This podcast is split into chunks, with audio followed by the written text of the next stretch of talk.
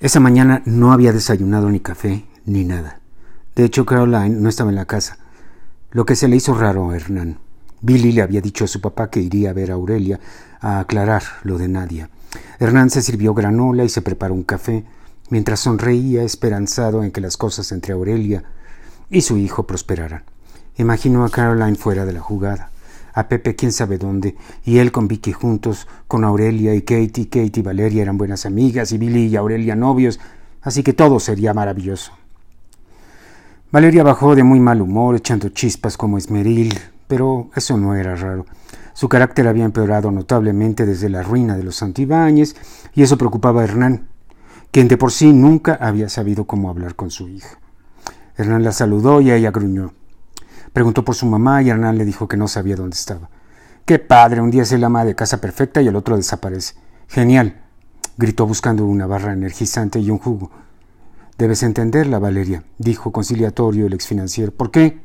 contestó, preguntó Valeria contundente. ¿Por qué es tu madre? Ay, pa, siempre has estado medio loca y desde que somos pobres peor. ¿Cuánto tiempo estuvo en la cama como cadáver? Hernán bajó la mirada. Valeria tenía razón.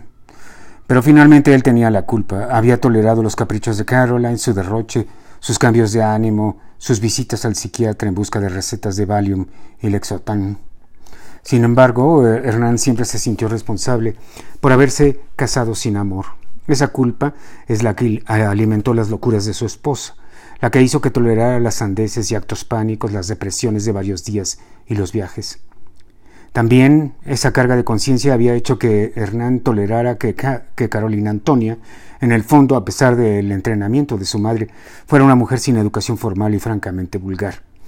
Hernán era el culpable de que Caroline hubiera abandonado a Valeria y la hubiera convertido en una niña narcisista, caprichuda e insufrible. Había estado demasiado preocupado haciendo dinero que luego perdería en un instante, y jamás se acercó a su hija. El resultado era una adolescente inadaptada que sin dinero se había convertido en un ser en eterna insatisfacción. Hija, ¿hay algo que pueda hacer por ti? preguntó Hernán aproximándose a ella tratando de tocarla. ¿Puedo regresar a mi escuela? ¿El chofer me va a llevar al antro? ¿Puedo usar mi iPhone? ¿Está listo el avión para ir a San Diego? Hijita, sabes que no, pero entonces no tenemos nada de qué hablar, interrumpió la imberbe, mirando con odio a su padre, como si hubiera abusado de ella a los doce años. Tenemos que salir adelante, hija, como familia, suplicó Hernán, arrinconándola contra el refrigerador. ¿Por qué? volvió a preguntarle la niña. Porque la familia es lo más importante. No me vengas con jaladas, papá. ¿Desde cuándo ha sido importante para ti la familia? Desde ahora. Llegaste tarde, berrió Valeria, escabulléndose para salir de ahí. Dame una oportunidad, le gritó Hernán a su hija, mientras ésta corría a encerrarse en su cuarto. Hernán se estremeció con el portazo y sintió una infinita tristeza que se le embarraba como miel de abeja por toda la piel. Pensó en la tortura del viejo oeste, en el desierto, enterrado en la arena, solo la cabeza sobresaliendo y las hormigas subiendo por su rostro lleno de miel. Aurelia había descubierto que era mucho más fácil caminar de la Florida a Avenida Insurgentes, tomar el metrobús hasta Ceú. Se lo comunicó a Billy mientras ambos caminaban al poniente, rumbo a una de las avenidas más largas del planeta. Billy no dejaba de pensar en la responsabilidad que había adquirido, puesto que ahora estaba en sus manos la vida de una persona. Aurelia se compadecía de las tribulaciones de Billy, pero no podía intervenir. En realidad ellos se acababan de conocer y aquel beso en el metro parecía cada vez más una obra de ficción que ambos habían leído tiempo atrás. Mientras esperaban el impecable autobús articulado, hecho en Suecia, en la cabaña de acrílico y publicidad construida en el camellón de insurgentes, Aurelia pensó de nuevo en su causa y en lo mucho que estaba obligada a odiar a Guillermo Santibáñez, obligada por un prejuicio y una generalización. Pero viendo a Billy se daba cuenta, como el título de una de las telenovelas más importantes de la historia, que los ricos también lloraban. Llegó el autobús Volvo, dividido por un acordeón, y Aurelia llevó a Billy del brazo. Al poco tiempo la nave con motor de combustión interna arrancó hacia el sur, deslizándose suavemente por el carril de concreto hidráulico exclusivo del Metrobús. Billy dejó que Aurelia se sentara y él se quedó de pie, forzándose a proyectar en su mente las imágenes más felices de su relación con Nadia. Aurelia y Billy, que días antes habían estado más unidos que nunca, ahora por culpa de Nadia y de las eternas racionalizaciones de Aurelia, eran dos planetas lejanos.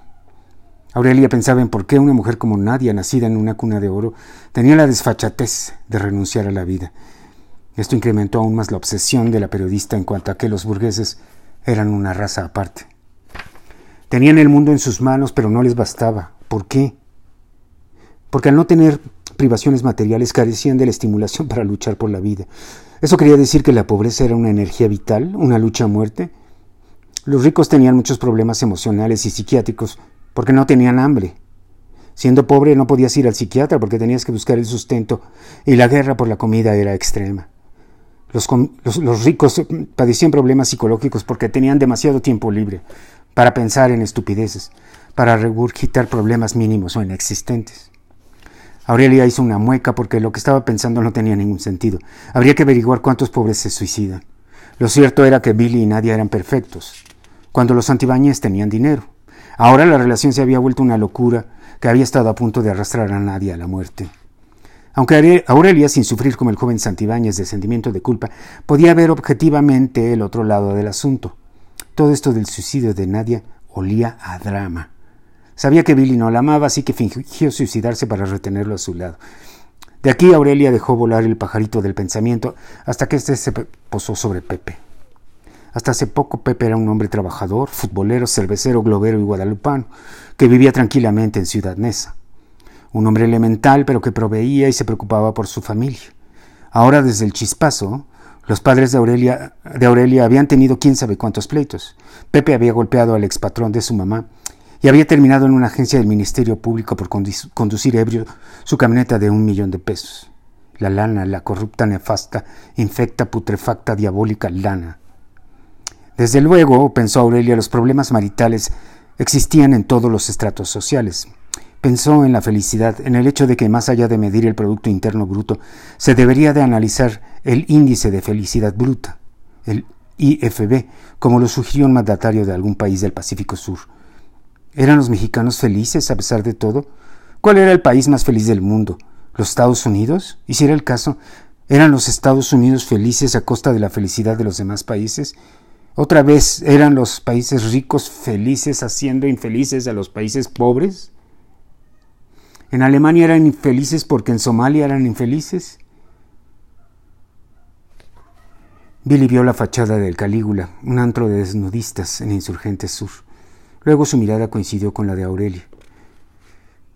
Emitió una sonrisa forzada. Acto seguido rompió el viaje dialéctico de Aurelia con un clásico.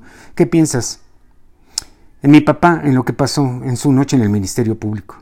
Billy se quedó pensando. Recordó el evento del día anterior en la calle privada, la persecución, las mentadas de Pepe. Aurelia exploró los ojos del joven Santibáñez con el cuidado de un optometrista. ¿Qué? preguntó Aurelia con suavidad. Es que ayer vi a tu papá corriendo detrás de una carcacha. ¿Dónde? inquirió Aurelia extrañada. En la, en la privada iba recitando todo el catálogo de groserías. ¿Una carcacha? Sí, un coche viejo, era como un Valiant o algo así. ¿Mentando madres? Sí, estaba como loco y gritaba horrible. Le decía a un señor que no conozco que lo iba a matar. Aurelia sabía que se trataba del auto de los ex vecinos de Nesa, pero no podía saber lo que había pasado antes y después de esa escena.